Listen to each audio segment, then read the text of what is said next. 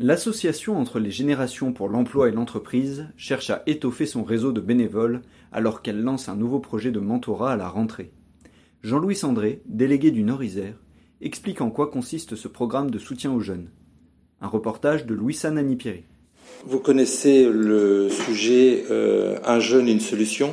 Dans ce, vaste programme mené par le gouvernement, il y a euh, ce qu'on appelle un jeune, un mentor.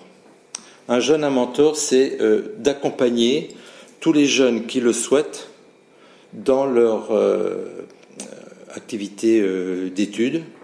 Et notamment, nous, nous sommes intéressés à l'apprentissage. Donc euh, nous avons un programme qui va démarrer au mois de septembre, qui a déjà été testé euh, sur le Rhône. Ce programme s'appelle Objectif Réussir Apprentissage.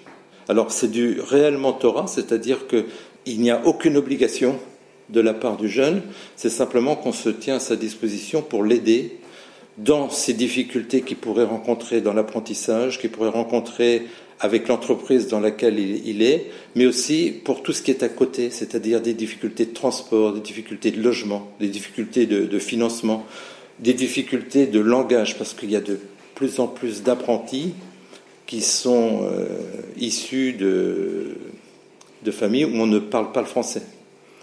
Donc euh, on a des outils pour tout ça et euh, le contact sera établi de façon confidentielle nous n'avons pas de compte à rendre à l'entreprise qui va, qui a ce jeune en, apprentissage, ni même au CFA dans lequel il est inscrit.